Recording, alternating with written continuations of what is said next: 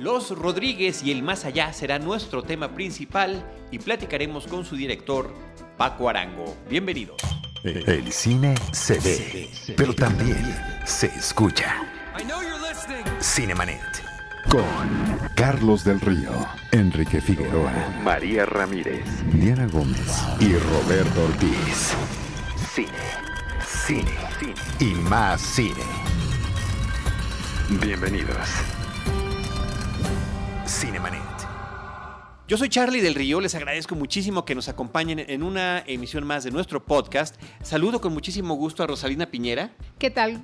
Muchas, muchas gracias y feliz y encantada de estar aquí para hablar de este tema siempre apasionante, este universo cinematográfico. Muchas gracias, Rosalina. Y hoy con mucho entusiasmo le damos una cordial bienvenida a Paco Arango, que tiene de estreno su película Los Rodríguez y el Más Allá. ¿Cómo estás? Bien, contento de estar aquí en México y, y aquí ya haciendo, haciendo, preparando el parto.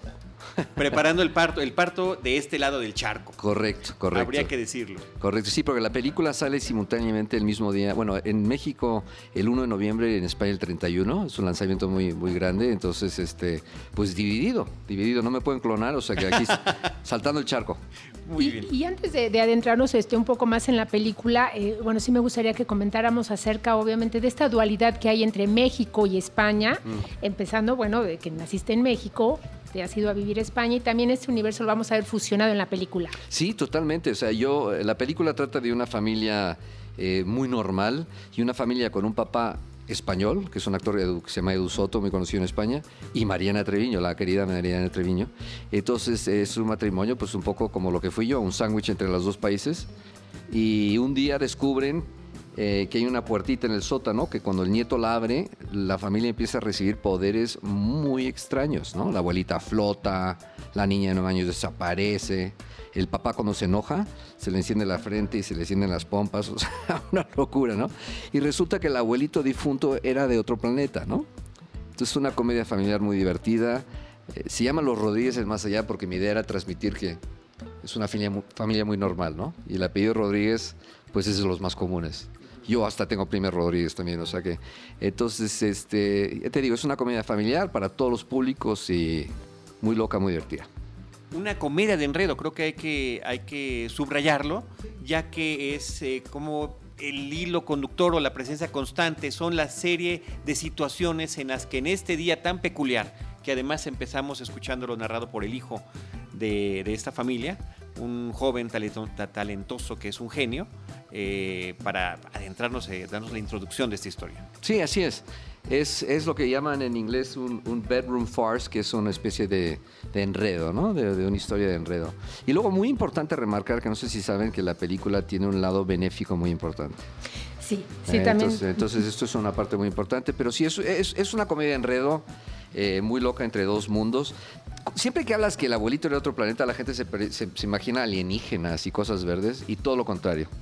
El otro planeta es un planeta chiquitito, 7 millones de habitantes. En 1900 están atascados en los años 50, ¿no? Entonces, este pareciera un universo paralelo. Sí, ¿no? exacto, en términos sí. de ciencia ficción. Sí, correcto. Es un poco, un poco como Back to the Future en el sentido que es un es, y, y, tiene un sentido lógico a la hora de producir. Uh, la película tiene muchos efectos especiales. Poca gente sabe que en España hay una compañía pequeñita que se llama Ranchito que hacen la mitad de todos los efectos de Juego de Tronos, de la serie Juego de Tronos. Okay. Tienen dos Emmys, o sea, son increíbles. Y yo trabajé mucho con ellos eh, para hacer esta película. La película tiene grandes efectos especiales, ¿no? Pero bien, yo no puedo competir con una película de Hollywood. Entonces, eh, si yo creo un planeta atascado en los años 50, su tecnología es inferior a la nuestra.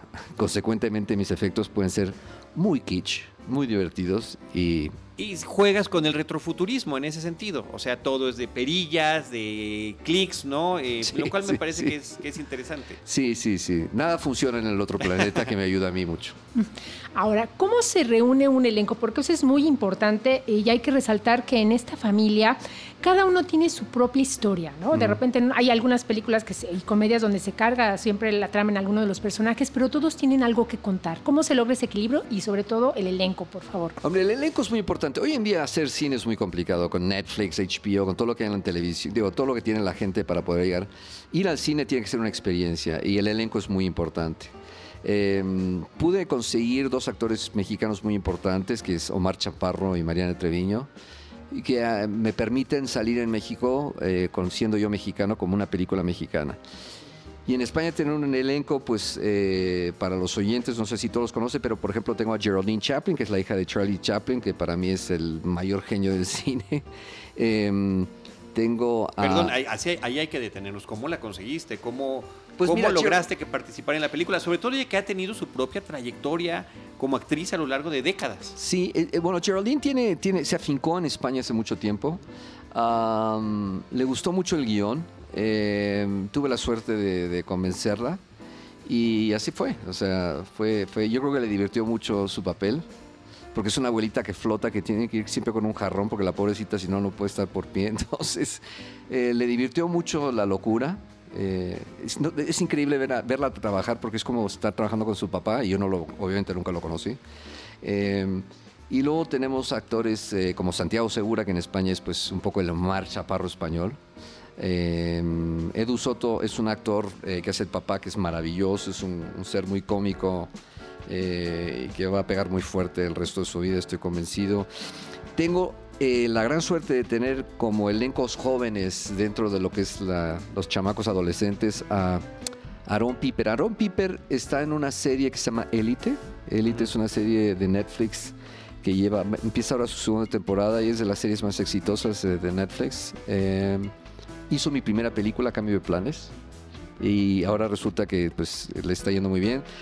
Y también tengo un chico que se llama Oscar Casas, que su hermano Mario Casas ha hecho mucho cine, pero está peor. Entonces, tengo la suerte de juntar un elenco muy variopinto. Porque normalmente cuando tú hablas de una película familiar suena como que los niños se lo van a pasar muy bien y los papás tienen que ir al cine, ni modo. A y, en este caso, eh, y lo hemos, hemos hecho ya mil personas en distintos screen tests, y es, es extraordinario porque eh, tanto la gente como los papás, como los abuelitos, como la gente adolescentes eh, disfrutan mucho eh, y los niños se les sale el apéndice de la risa porque de verdad es extraordinario. Entonces la idea era provocar una película que verdaderamente abarcase a mucho público y eso espero que sea el caso. En este caso, la comedia es muy difícil y regresando un poco al tema de Chaplin, Vamos a ver que hay mucha comedia física. Eh, nos gustaría que me, ahondaras un poco más acerca de esta admiración sobre, obviamente, la, figura de este director. Pues mira, no, no sé de dónde nació, pero desde los siete años yo he sido forofo de Chaplin. Te podría contar mil escenas, te las podría interpretar. Em, creo que era el maestro de la comedia de la sensibilidad y sin palabras, ¿no? Justamente estábamos hablando antes de que arrancásemos la grabación de que de que Charlie Chaplin, cuando de repente empezó las películas sonoras, entró en crisis, ¿no? Porque su comunicación era otra, ¿no? Y su hermano se lo llevó a un viaje muy largo a Bali, que ir a Bali en esa época era verdaderamente una aventura. Pero era un ser que verdaderamente trajo las emociones al cine. Y si, si alguien se ve una película de él, se sorprenderá de, la semejanza y la ternura de lo que vemos hoy en el día en el cine en, en un ser extraordinario, ¿no? Eh, repito, no tengo más que admiración por este hombre. Hay gente que le gusta Messi y Cristiano Ronaldo, a mí me gusta, a mí me gusta Charlie Chaplin. Sí, pero retomando lo que dice Rosalina, involucras, integras ese humor físico, ese, esa comunicación no verbal a lo largo de toda la película. Sí, sí, incluso hay una escena de Geraldine Chaplin, que no sé si recuerdan ustedes, donde supuestamente el niño la empuja contra el sofá y ella se, levanta. Es que esa es su papá encarnado, ¿no? Eh, sí, había que meter una comedia muy física, ver como una comedia muy verbal, pero dentro de la realidad, ¿no? Digo, obviamente es una comedia y te puedes, te puedes un poco pasar ¿no? de la regla, eh, pero la idea es que los personajes eh, estuviesen cometidos dentro de su personalidad, pero con una bandera blanca para en un momento dado improvisar ciertas cosas, ¿no? Y sobre esa bandera blanca, este, yo creo que hay que resaltar que esta película em, se nota una integración familiar, ¿no? una solidaridad a la hora en que obviamente tienen que mantener ocultos este, ese otro universo, estos poderes, y esta relación entrañable que se da entre abuelos y entre nietos. Sí, eso es muy importante. Yo, creo que cuando una... A ver, ¿quién no tiene una familia aquí? Hay una frase en mi primera película que dice, ¿qué tal las navidades? ¿Bien o en familia? ¿no? yo creo que, o sea, ¿quién no tiene una familia? ¿Quién no tiene los pleitos? ¿Quién no tiene los problemas? ¿no? Entonces, si, ves eso reflejado en el cine, eh, de una forma bien hecha, pues eso es muy importante. Creo que de los mayores logros de esta película es que el elenco verdaderamente fuimos una familia. Eh, yo siempre digo que eh, uno de los grandes logros de un director en una película es mantener la cordura de todo el mundo, porque son muchos egos, muchos, muchos días, mucha intensidad, y nosotros tuvimos la gran suerte de crear entre todo el elenco una armonía muy inusual. Entonces yo creo que eso se ve reflejado en la pantalla. Ahora es importante porque se trata de una película coral. O sea, no tenemos, sí, es el niño el que nos conduce a través de la historia, el que lo narra, digamos que de principio a fin, pero a final de cuentas estamos eh, involucrándonos en todas estas historias que están cruzadas, no nada más entre sí, sino además con este planeta con el que estamos conectados a través de este portal especial. ¿Y cómo integrar además, este Paco, el tema de la ciencia ficción en una película de habla hispana? Cuando como que estamos mucho más habituados a que esto sea algo que han dominado históricamente, bueno, Francia, por supuesto, ahí empieza con Méliès, pero este, pues finalmente los estadounidenses y los británicos. Bueno, yo creo que muchas veces los latinos, incluidos los españoles, evitamos este tipo de películas porque no tenemos el presupuesto. no es lo mismo hacer una película con grandes presupuestos que esto. Entonces, eh, para los oyentes que sepan que mi película trata de dos planetas, la Tierra, que obviamente todos conocemos, y un planeta pequeñito que se llama Maktub, con la gran diferencia que ese planeta sabe de la Tierra y la Tierra no sabe de ese planeta. Eh, entonces, en vez de ser un planeta muy raro, pues es un planeta muy pequeñito, atascados en 1950. ¿Por qué, ¿Por qué decidiste esa década? Pues decidí esa década porque era una forma de que si yo hago un, planeta donde nada funciona, donde tecnológicamente están más retrasados que nosotros, la comedia reside en justamente eso, eh, entonces mis efectos especiales, mi tecnología, eh, los teléfonos, los relojes, aquello que no funciona, eh, el elevador que se atasca, pues ya te desmorona lo que todos esperamos de otro planeta, ¿no? Que sean alienígenas, que sean genios y que nos comen el cerebro. Esto es todo lo contrario. O sea, esta gente necesita ayuda humana y te Entonces, por eso escogí esa, esa me gustaría que nos comentaras acerca de tu decisión. Esta película obviamente nos involucra desde la primera escena porque obviamente el, niño, el protagonista, nos habla. Nos habla obviamente. Si rompo, rompo la barrera. Exacto. Porque habla la cámara. Habla la cámara y se establece una complicidad con, el espectador en ese sentido. Sí. Mira, yo tengo un fallo como director eh, que se me da muy bien contar historias que ocurren en pocos días tú me dices, ok, créame un matrimonio que dura 10 años y es que estoy llorando en las esquinas. Entonces, em, pues mi, mi, mi, protagonista que cuenta la historia, que narra la historia de este chico, pues nos, nos dice, te voy, te voy, a contar lo que nos pasó, ¿no? Y empieza diciendo, yo pensé que mi, familia era tan común que era patética. Y estaba muy equivocado, ¿no? Entonces arranca la Empezando por el apellido. Efectivamente. Porque digo, por cierto, eh, Estamos haciendo parte de la promoción una cosa muy cómica, que estamos haciendo un hashtag Superfamilia Rodríguez, que si alguien en México se llama Rodríguez y nos manda un video de cualquier tipo, lo vamos a agasajar. Es decir, van a recibir materiales que nadie recibe, van a formar parte del club nuestro brother mío, y es una forma de, llevar la comedia a México. Serán unos Rodríguez que estarán en el más allá. Bueno, por supuestísimo. Pues yo, yo, lo estoy, o sea que bienvenidos a aquellos que nos estén viendo que se llaman Apellín Rodríguez, o sea que bienvenidos al club. Eh, me gustaría, ¿por qué se llama Mactu? Y obviamente encontramos ahí ya una conexión entre, entre tus películas, un paso comunicante. Mira, una cosa que no saben los oyentes es que yo eh, hace 19 años yo empecé una labor con niños con cáncer que transformó mi vida. Yo estaba muy abrumado de que a mí me había, tenido mucha suerte en la vida. Eh, familia simpática, económicamente saludable, cumplido mis sueños profesionales. Yo tengo muchísima fe. Yo siempre digo que creo en Harry Potter, lo mío es tremendo, ¿no? Entonces yo digo, si yo me muero me van a, me van a rendir unas cuentas, mi cuenta va a ser tremenda. ¿De qué forma devuelvo mi suerte? Pedí ayuda, alguien escogió por mí y acabé en un hospital de niños con cáncer. Entré por la puerta, era solo un día a la semana, los miércoles, pero literalmente no salí del hospital. Llevo 19 años yendo todos los días a un hospital de niños con cáncer y tengo mi propia fundación. Entonces, esto para mí ha sido eh, obviamente determinante a la hora de hacer cine.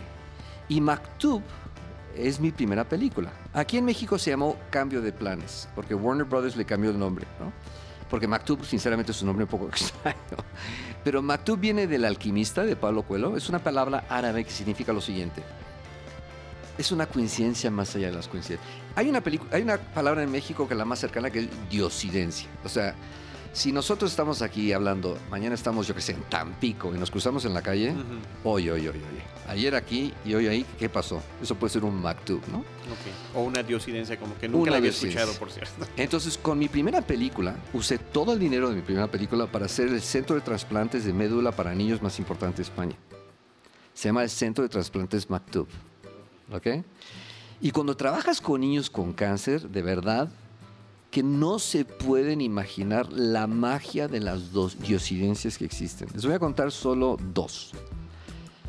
Cuando yo comunico al hospital que con el dinero voy a hacer este proyecto que era muy caro, imagínate, es una fiesta en el hospital, pero yo me encuentro en Nueva York y me llama el médico y me dice, Paco, vámonos a una ciudad que se llama Valencia porque la señora, la doctora que ha hecho ese centro para adultos, nos va a dar un tour para copiar aquello sitio para niños. Le digo, pues doctor, tendrá que ser la semana que viene porque yo me encuentro en Nueva York.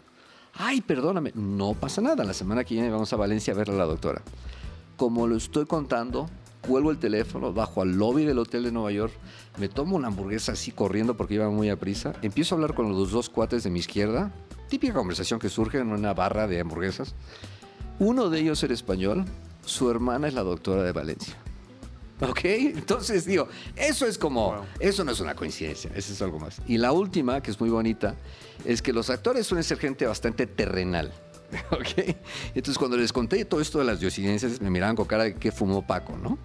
Y les dije, vamos a hacer una cosa, cuando vayamos a, a Canarias, que solo fuimos un día a Canarias, si vemos un arco iris en Canarias, porque los arcoíris son señales muy mágicas entre niños con cáncer, si vemos un arcoíris, me van a tener que dar la razón. Dije, ok.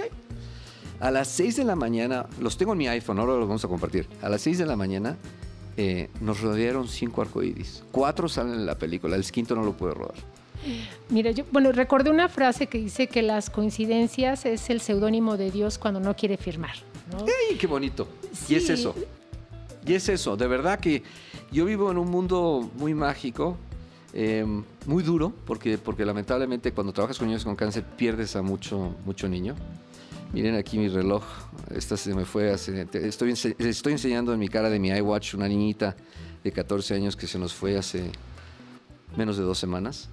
Em, pero por otro lado, vivo al otro lado de la moneda, ¿no? Eh, vivo una vida muy plena, muy llena. Entonces, cuando yo hago cine, hago cine no solo para entretener, para recaudar dinero para esta gente tan increíble. Yo les llamo pequeños guerreros. Y también hacer el bien porque con el cine se te abre el corazón. Yo siempre digo que hasta los matrimonios parecen cortos en el cine, ¿no? te puedes echar un matrimonio de hora y media, feliz, ¿no? Y luego todo es mucho más complejo.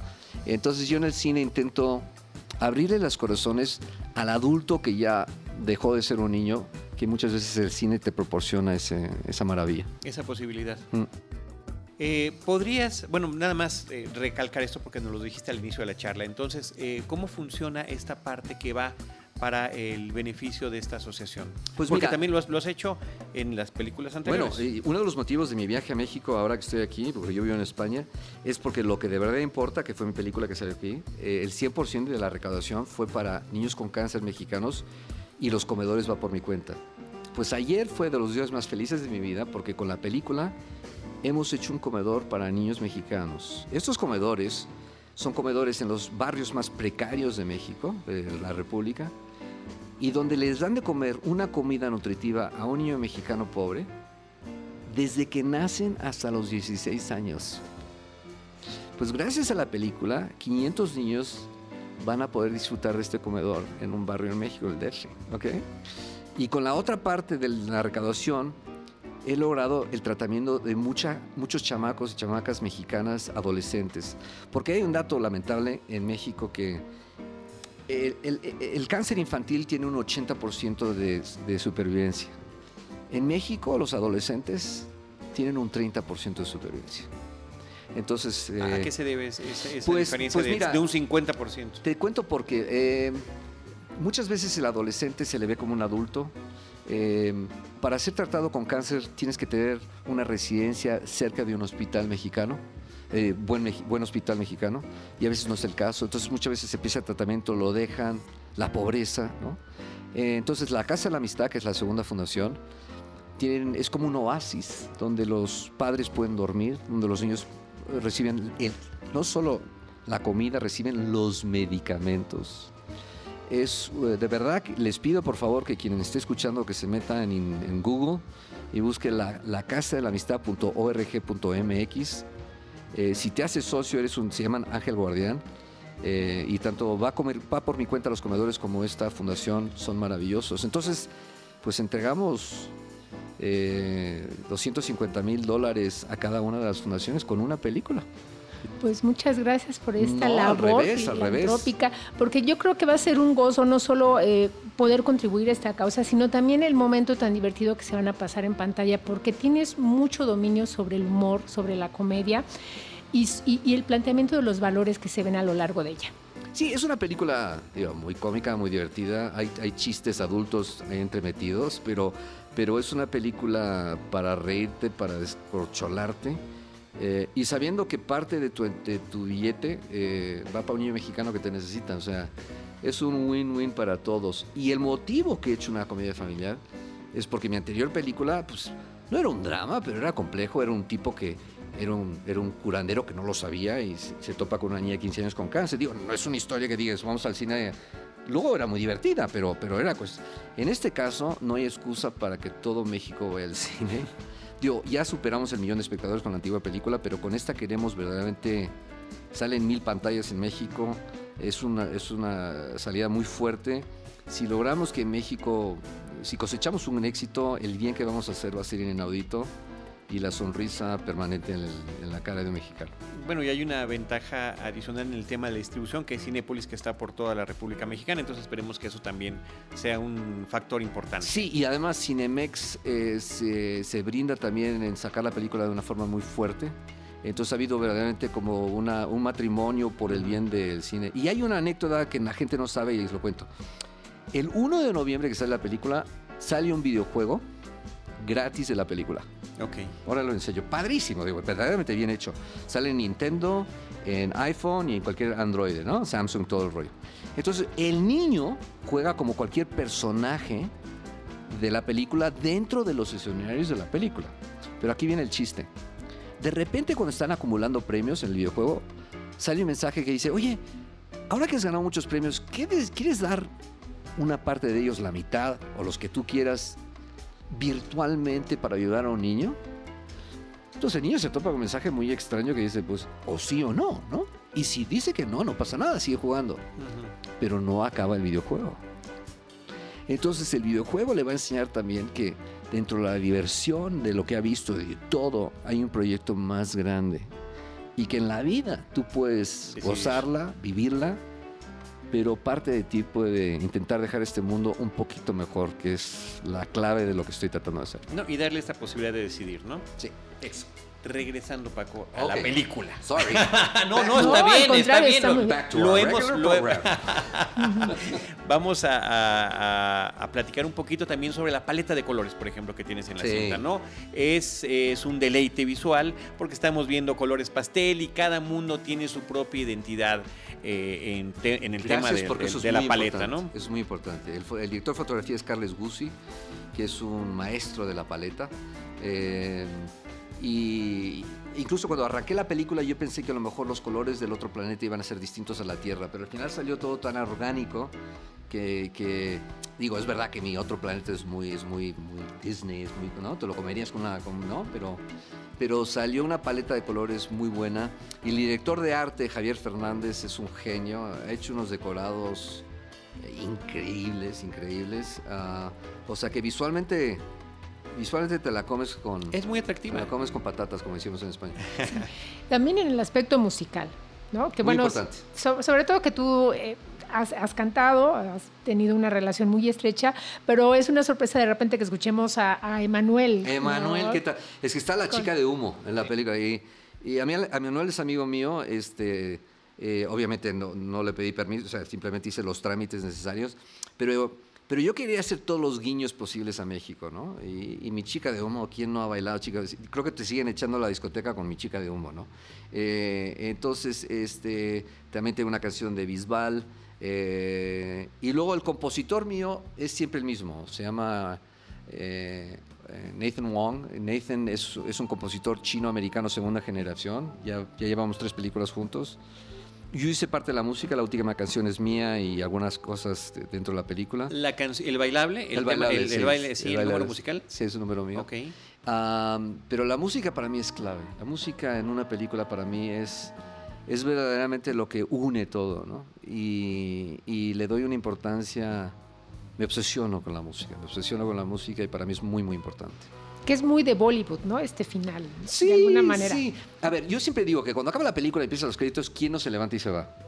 Eh, nos educaron correctamente los, los Pixar, ¿no? Cuando de repente eh, habías una película de animación y había los outtakes de las hormigas equivocadas, ¿no? O sea, o sea, creo que cuando te quedas a ver los títulos es porque algo está pasando que es muy inusual, ¿no? Tengo la colaboración de Plácido Domingo que prestó su imagen, no cobró nada, eh, para dar el mensaje de la película al final, que no está en ninguna parte de la película, diciendo para que ningún niño enfermo pierda la sonrisa. ¿no? Entonces yo quería que esos títulos del final fuesen una fiesta del público y que nadie se moviese de su asiento. Entonces de ahí que más que unos títulos es una fiesta. Sí, bueno, tienes, tienes este número musical al final para hacer y, y después estamos viendo parte de la eh, producción de la cinta, ¿no? Del making. Sí, sí. Ya ahí ya, ahí ya es limosna si se queda bien. Eh, esa canción también es mía. Pero, por ejemplo, la, primera foto de la última, de la, cuando empieza el rodillo final, cuando ya te puedes levantar, es un es Plácido Domingo con un chamaco de 17 años que se llama Jesús, que lamentablemente estuvo en el rodaje de Plácido y que falleció dos meses después. Eh, entonces, este Ahí hay unas fotos muy especiales para mí. Eh, en la película yo involucro mucho el tema del cáncer infantil de una forma que nadie se da cuenta. Por ejemplo, uno de los del FBI en el documental que hago en blanco y negro en la película es el jefe, el doctor jefe de oncología de España de, niños con cáncer, que no tiene una pinta que podría ser actor. Este, tengo muchos niños con cáncer que están bailando. Eh, los que están con plácido. Sí, con los tacos plácidos, todos con cáncer. El saxo de mi canción lo toca un chamaco eh, de 19 años que cuando estuvo en el hospital malito con cáncer tocaba muy bien y no podía ensayar porque estaba en el hospital. Entonces le regalé un casco con audífonos y ahora es, pues, verdaderamente es, un genio de la música. Entonces él toca en la canción. O sea, hay muchas cosas sumergidas dentro de la película para mí, porque si no ves la película pero no sabes, eh, eso es muy importante. ¿Quién está vestido del Batman de Adam West ahí en, en, en, algún momento de los créditos? Eres tú, eres tú el que estás ahí. Mira, eh, la, la, la, escena más... Mira, eh, cuando veo la película, hay un momento dado que yo tengo a casi 14 personas en el salón de una casa. La película ya... Entonces yo me topé con el guion y dije, bueno, ahora cómo saco a todo el mundo de aquí? O sea, ¿qué hago para no volver? y no volver? Entonces se me ocurre que el niño paraliza todo y cuenta un poco todo, ¿no? Entonces, claro, cuando tú tienes a tantos actores y ellos tienen que conceptualmente brindarte su fe, que no estás loco y que vas a hacer algo adecuado, eh, yo me senté, entonces entré por la puerta de vestido de Batman. Claro, que va a decir más que no está loco que Está loco. y ahí con eso les expliqué que esto era complejo, pero que me siguiesen. Eh, fue muy coreografiado y, salió muy bien. Gracias a Dios salió muy bien. Porque luego rodar con efectos especiales, Omar Chaparro, por ejemplo, lo tenía colgado de unos cables todo un día, el pobrecito, con un arnés, ¿no?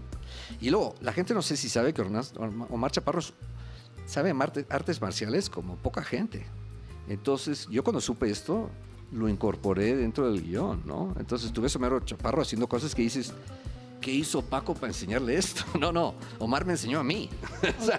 no sabíamos. Sí, no, Omar, es, o sea, Omar me pidió, mira Paco, me da igual el hotel, pero que tengo un gimnasio, porque yo le doy y le doy y le doy, ¿no? Eh, y entonces, este, es lo bueno de dirigir y escribir. Cuando escribes y diriges, te conviertes un poco... Yo hago un traje desastre. O sea, yo, yo escribo en función de los actores.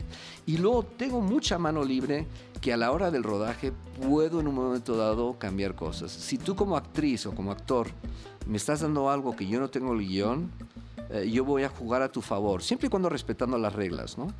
Pero, pero eso, eso es muy importante, eso es muy importante. Y en esta película, ¿cuáles serían, digamos, tus referencias a grandes comedias? ¿De dónde nace cada uno de los relatos? Hijos, tantas, ¿no? Yo creo que Back to the Future era, algo muy importante para mí. Hay mucho de Back to the Future en muchos sentidos, ¿no?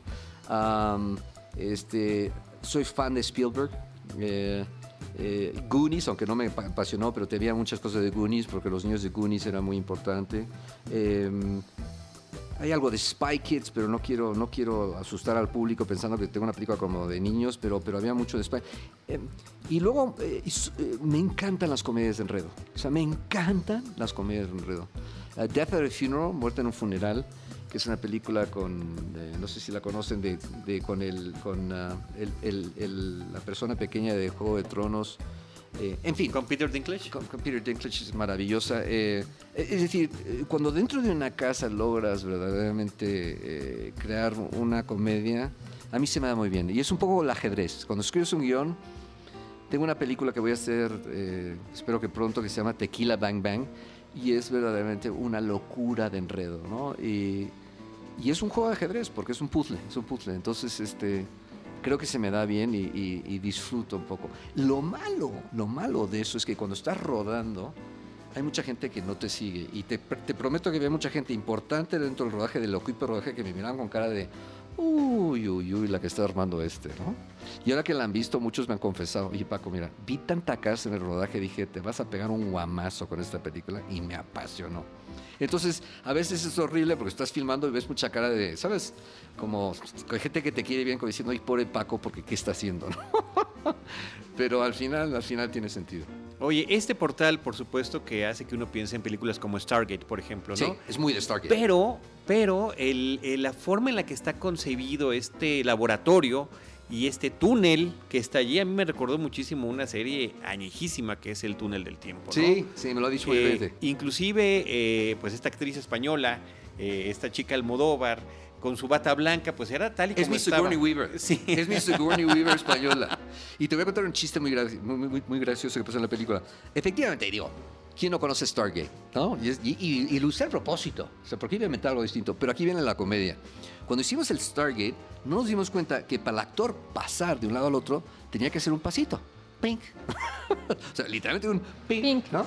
Que era absurdo, porque si estás pasando de una dimensión a otra, ¿qué haces haciendo un pasito? Entonces, el primer día dije yo, chin, la molé aquí, el pasito. Y todos como intentando no hacer el pasito, y de repente alguien dijo, oye Paco, ese es lo más cómico el pasito. Y efectivamente fue de lo más cómico. Entonces, son cosas que surgen, ¿no? Aquí lo confieso, pero algún día diré, no, no, fue planeado. Claro, y aparte, bueno, esta manera de, regresarlos a este otro universo, ¿no? Donde tienes un arma que en realidad se activa con el pensamiento y toda una serie de locuras. Esas son mis escenas favoritas. Porque Mariana Treviño tiene un arma que le dan para proteger a su familia que no disparas. O sea, tú piensas a quién le quieres pegar un tiro y, y pues el arma se activa, ¿no? Y Mariana, sin querer, lo que ¿quién nos ha pasado? Es como le dices, oye, no le mires la cicatriz a este cuate que vas a cenar con él, ¿no? Pues digo, estás toda tu, cena pensando, no le mires, no le mires, no le mires, ¿no? Entonces Marina tiene este momento tan cómico que es de mis escenas favoritas. Y es interesante además porque por su profesión, la profesión del que tiene el personaje, ¿no? Sí, porque es, psicóloga. Entonces me parece que eso son de las cosas que va sumando. Sí, sí. Aparte este ella en España es muy gracioso porque ella cuando le pega el tiro a este cuate y, y lo manda al otro mundo le dice, chin, Digo, aquí todos sabemos lo que es chin, pero tú di chin en España. Entonces el marido le dice, ¿chin qué? Juego mucho con, con el México-España. Hay un momento dado que Rosy Espalma, pues pasa algo que, pues, que es muy chafa, ¿no? Pero la niña le dice a su mamá, oye, qué, qué cutre, que en España cutre es chafa. Y, la, y Mariana Treviño dice, ¿qué? Porque no entiendo. Dice, que qué chafa, ¿no? Le estoy hablando a los dos, a los dos países. A los dos países. Y eso es precioso. Sí. Ah, sobre la selección de poderes que cada uno eh, desarrolla a lo largo de la película, ¿por qué elegiste, por ejemplo, esos en particular? Primero no me quería volver loco, porque, porque suena muy padre escribir un guion. El dinosaurio sale por la ventana, luego quién hace el dinosaurio y quién lo paga. Claro. Entonces tenía que ser unos efectos especiales que fuesen muy efectivos para la pantalla, pero que al mismo tiempo pudiésemos hacer relativamente bien. Entonces, eh, bueno, el más fácil obviamente es del el adolescente, la chamaca de 17 años, pues tiene una fuerza inhumana. Ahí no me ahí no necesité ninguna ninguna bueno hay un par de efectos especiales no tiene una pilota de tenis ese era ese era el más fácil ¿no? Eh, y luego quería ser uno muy cómico quería que fuesen muy kitsch muy cómicos no el papá cuando se enoja se le enciende la frente y las pompas no entonces y de una forma muy muy muy muy, muy rústica no eh, me hacía muchísima gracia que la abuelita flotase, pero no mucho, tantito. Entonces tiene que ir con un jarrón Geraldine Chaplin, ¿no? Y la niña de nueve años, pues tiene el efecto más espectacular que es la desaparición, ¿no? Que es con la invisibilidad. Que es, que es con partículas y que, que es, es, muy padre, ¿no? Y luego eh, Omar Chaparro tiene una escena compleja donde él traspasa los muros, traspasa las paredes. Uh, creíamos que iba, iba a ser más fácil de hacer que lo fue. Nos encontramos con unos efectos que eran complejos, trabajamos muchísimo con ello, pero salió muy bien. La telequinesis también. La telequinesis fue muy importante. el perro, que también bueno, forma el perro es mi perro, por cierto. El perro de la ah. película es mi perro, se llama Batman, en verdad, es mi perro. Es de los perros más listos. Es un border collie que de por sí son muy listos, pero te prometo que este perro es... O sea, no me quita el iPad porque no tiene dedos, pero me lo quitaría. Ah, eh, los border collies como buenos perros, pastores están metidos en tu cerebro. Yo, por ejemplo, cuando veo fútbol y mi equipo pierde, que es el Real Madrid, no, no, no, puedo protestar verbalmente en mi casa porque le deprimo el día. Entonces tengo que, o sea, verdaderamente tengo una vinculación con este perro que es Entonces el perro trepa por las paredes. Y eso no fue nada fácil porque tuvimos que montar un un poco como el vídeo de Fred Astaire. De Fred es justamente era Sí, pero además que era padre hacer un efecto físico. Claro. Es un efecto físico.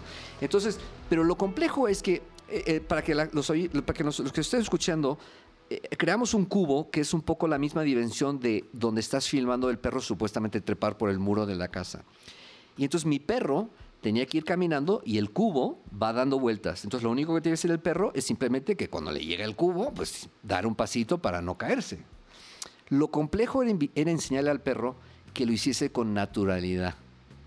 ¿Me explico? Claro. Porque si el perro se acerca a una pared y dice, uy, qué miedo, pues queda muy raro el efecto, ¿no? Entonces, literalmente tuve mi perro dos semanas dando vueltas en un cubo. Como que, hámster. que me miraba diciendo, ya lo aprendí, ¿qué hacemos aquí, Paco? ¿no? Ah, pero es muy efectivo, es de los efectos mejores. Y luego hay un efecto del cual estoy muy orgulloso yo, que es cuando Geraldine Chaplin flota por un pasillo. Sí. Bueno, lo que había en ese pasillo enanito era como 11 personas con calor, con grúas, y es un efecto que son pocos segundos, pero es un efecto tan padre, tan, tan maravilloso que estoy muy orgulloso de ese efecto. Y sobre todo justamente de esta filmación, ¿no? Que bueno, sabemos que en Madrid, bueno, de repente las temperaturas son muy extremas, este, ¿cuáles fueron los, los obstáculos a los retos de esta filmación? Em, mira, tuvimos mucha suerte porque a veces los, dioses del cine te vienen a ver y, no te llueve. Bueno, en España es un calor del tremendo. de noche rodando en este vecindario. No era fácil encontrar en España una casa que pareciese americana. Y digo americana sin vallita, con, con pasto, ¿no? O sea, no, es fácil. Entonces, eh, una vez encontraba esta casa, el de noche fue con unas, como unos globos enormes que flotaban de noche. Ah, tuvimos mucha suerte con el viento. Luego, cuando haces muchos efectos especiales, no es nada fácil porque tienes poco tiempo, el actor tiene que interpretar sin saber qué estás haciendo. Ahí fueron las cosas más complejas, ¿no? Eh, pero sinceramente tuve mucha suerte, tuve mucha suerte. Tuve que cortar parte del guion. Yo, mira, yo cuando empiezo a arrancar, cuando empiezo a escribir un guion, siempre digo, Paco, que sea la última vez que te pasas de páginas, ¿ok? Entonces, escribo dos páginas y estoy viendo a ver qué corto. Siempre me paso, siempre, pero me paso como por 20 minutos. Entonces llegó un momento dado que estábamos rodando una escena muy larga y, tuve que cortar. Y la suerte de eso es que yo he hecho mucha televisión y soy muy bueno cortando, ¿no? El problema es explicando a un actor que le estás quitando una escena que lleva ensayando por el bien de la película. Pero bueno, tuve mucha generosidad por parte de los actores y al final salió todo bien, gracias a eso. Muy bien, pues no sé si quieras comentar algo más a este público mexicano que te escucha y de otros países y de otras latitudes a través de este podcast para que eh, invitarlos a la película y también el tema de redes sociales. Sí, cómo no. De la cinta. Pues mira, eh, Eh, al que me escuche, eh, esto es una película que hemos hecho ya pruebas en México con más de 500 personas que no sabían de qué era la película, que la ven y te pueden decir lo que quieran. Y hemos tenido unos resultados insuperables. El 87% le dan una nota entre el 8 y el 10 y tenemos el 98% de recomendación. Entonces, va a ser una película divertida para todo mundo, pero muy importante. Eh, parte de tu billete para, va para ayudar a un niño mexicano muy necesitado y yo creo que ser el bien nunca ha sido más fácil. Y también en los otros países que nos escuchan. Eh, mi antigua película salió en 18 países, eh, recaudando mucho dinero y vamos a hacer lo mismo. Em, yo creo que ir al cine es muy bonito, pero cuando es una comedia donde vas a salir con, con dolor de apendicitis por lo que te reíste, sabiendo que has hecho el bien, es un win-win para todos. Em, vuelvo a repetir que si es Rodríguez, hay un hashtag que es Superfamilia Rodríguez. Si nos mandas un vídeo o nos cuentas algo de tu familia, vas a ser parte del clan. Obviamente todo el mundo es parte del clan. Y vamos a hacer una promoción muy fuerte de aquí al 1 de noviembre. Y espero que todo México y todos aquellos países que luego sale la película nos acompañen porque, porque la van a gozar, la van a gozar. Claro que sí. Muy bien, Paco, pues muchísimas gracias. A ustedes. Mucha suerte con este proyecto, con lo que viene. Gracias. Y sobre todo también con estas eh, pues acciones que estás tomando desde hace tantos años, desde hace casi dos, dos, décadas. Muchas gracias a ustedes. Muchas gracias. Okay. Rosalina Piñera, muchas gracias. Gracias a, ti y a todos los que nos acompañaron en Así es, a todos nuestros amigos cinéfilos. Y recuerden, nosotros los estaremos esperando en nuestra próxima entrega con cine, cine y más cine. Esto fue Cinemanet con Carlos del Río, Enrique Figueroa, María Ramírez, Diana Gómez y Roberto Ortiz. El cine se ve, pero también se escucha.